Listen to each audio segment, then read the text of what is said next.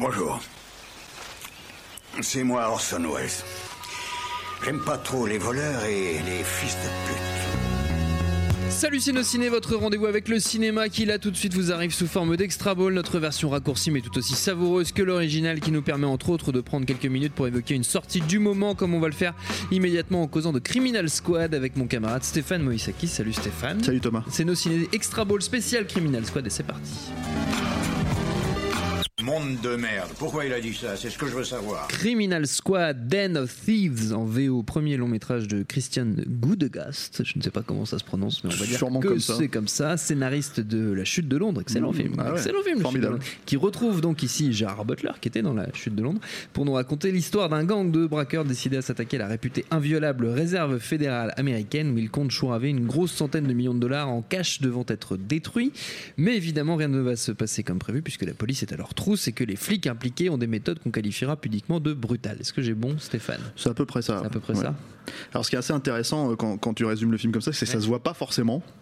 Mais euh, ce monsieur, la Christian Gudgas, apparemment, il a vu trois films dans sa vie. C'est juste trois. Voilà, et c'est les trois films qu'il a vus, il les a vus au même moment, puisqu'ils sont sortis à peu près à six mois d'intervalle. Il a vu Hit, Ouais, il a vu Die Hard 3, ouais, et il a vu euh, Usual Suspect. d'accord. Et donc en fait il te fait un gros mélange Un là gros comme pâté. ça avec euh, tout ça dedans alors surtout Hit hein, euh, Ouais. en gros hein. et il y a un petit peu du suspect à la fin donc je vous laisserai découvrir le truc quoi Mm. si vous avez envie de le voir et, et bah la, la réserve fédérale pour d'ailleurs 3 hein, on va dire Oui. voilà. même si la séquence n'a rien à voir évidemment Il creuse et- pas sous la terre pour. euh, non, c'est une espèce de séquence d'infiltration un petit peu bidon. Enfin, euh, c'est-à-dire voilà. Le, le problème, alors le problème du film, j'ai envie de dire, L'un des problèmes. l'un des problèmes Commençons par. euh, allons dans l'ordre. Euh, Voilà, c'est que évidemment quand le mec en fait, le mec cite littéralement Hit en permanence. C'est-à-dire que Ouais. le, le personnage de, de Gérard Butler, c'est Pacino dans Hit. L'autre, c'est pas vraiment forcément De Niro, mais bon, il y a cette espèce de rapport, euh, Mm. comment dire, euh, antagoniste et en même temps on se respecte, on est un peu les mêmes faces de la pièce, machin, etc., etc. Ouais. Et le mec ré- réutilise en fait littéralement les, les, les- comment dire les, les moments clés de hit et il les refait à sa manière. Et c'est pas possible quoi. c'est-à-dire que c'est-à-dire que c'est c'est quand même c'est comment il s'appelle c'est Gérard Butler donc à la place Ouais. d'Al Pacino Ouais. Gérard Butler. Gérard Butler. Euh, ouais. God of Egypt, euh, Spar- enfin DC Sparta, tout Ah ça, etc.. Donc le problème c'est que tu vois, tu vois, tu vois quoi? Tu vois le- l'abonnement à la gym, tu vois l'abonnement au, au- comment dire au Au stéroïde. ouais, puis euh, puis euh, au salon de salon de, de bronzage quoi. Donc voilà, et, bronzage. et, et- et alors les dix premières minutes sont très très douloureuses en fait. Voilà, il y a peut-être des fans de, de Gérard Butler. Dans Non, ça n'existe pas. Écoute, apparemment le mec monsieur Enfin, tourne, hein. Ça sort en salle des et gens qui Tu ont vois. des perversions. Euh, voilà, et en fait les, les dix premières minutes ont été très très difficiles pour moi parce qu'en fait tu l'entends déglutir en permanence. Ah merde. C'est-à-dire que tu entends à chaque mot, il y a comme ça, tu as l'impression qu'il va cracher euh, c'est- c'est c'est- c'est ce qu'il a bouffé ou je sais pas quoi, tu vois, et qu'il enchaîne trois kebabs qu'il n'arrive pas à digérer. Quoi.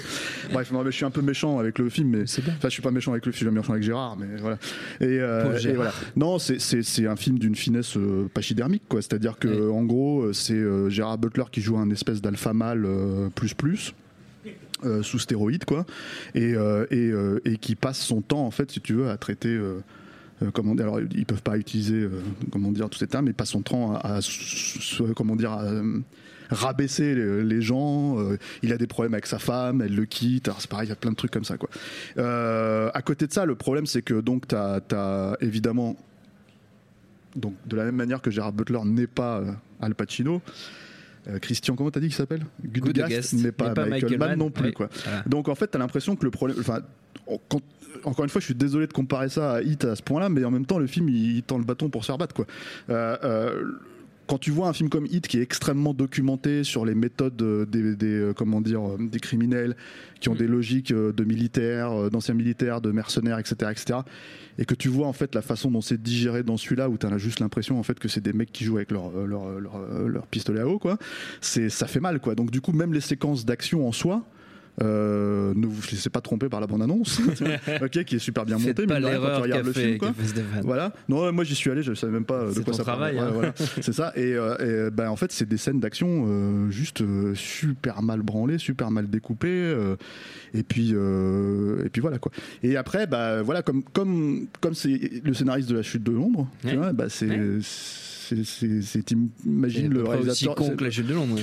non, non, ça se veut beaucoup plus. euh, C'est-à-dire la chute de Londres, c'est quand même, euh, c'est quand même difficile en fait de de, de pas revendiquer la connerie du film. euh, J'ai envie de dire quoi. C'est quand même un film qui est fait, je pense à, à, comment dire, de manière consciente, qui est fait pour le public euh, de Trump quoi enfin je sais pas j'imagine mais le truc c'est que parce qu'il y a quand même des, des- il y a quand même une phrase incroyable dans dans euh, dans euh, la chute de Londres T'as retenu dit, des euh, dialogues de la chute de Londres. bah, c'est quand même cette, c'est la seule, c'est le seul dialogue que j'ai retenu, c'est quand il dit, euh, il tape un, un- un- je me mets dans la peau de Gerard Butler, il tape un basané, tu vois, et en fait il lui dit, il lui dit en gros go, go back to fuck Bekistan ou je sais pas quoi, tu vois, et, et- Ah ouais.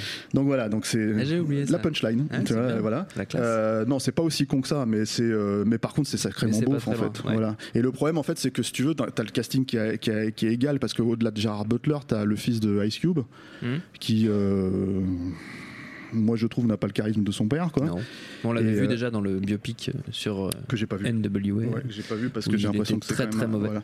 Et euh, pas le biopic, mais lui. Ouais, voilà, et qu'il y a une espèce de, de, de personnage qui, qui, qui, euh, qui se retrouve en fait au milieu d'une de, de, cette guerre entre les deux les deux les deux gangs en fait le- les, les flics aux méthodes un peu expéditives à la, à la The Shield à la tout ça quoi.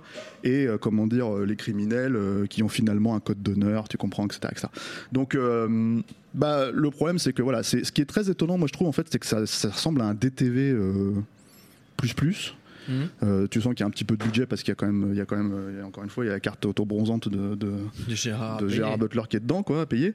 Mais, euh, mais c'est, je trouve étonnant en fait que là, on est à deux doigts du DTV. Là, enfin, je pense que Ouais. Gérard Butler, il continue comme ça, il, voilà, il tombe, il tombe direct avec les autres, quoi.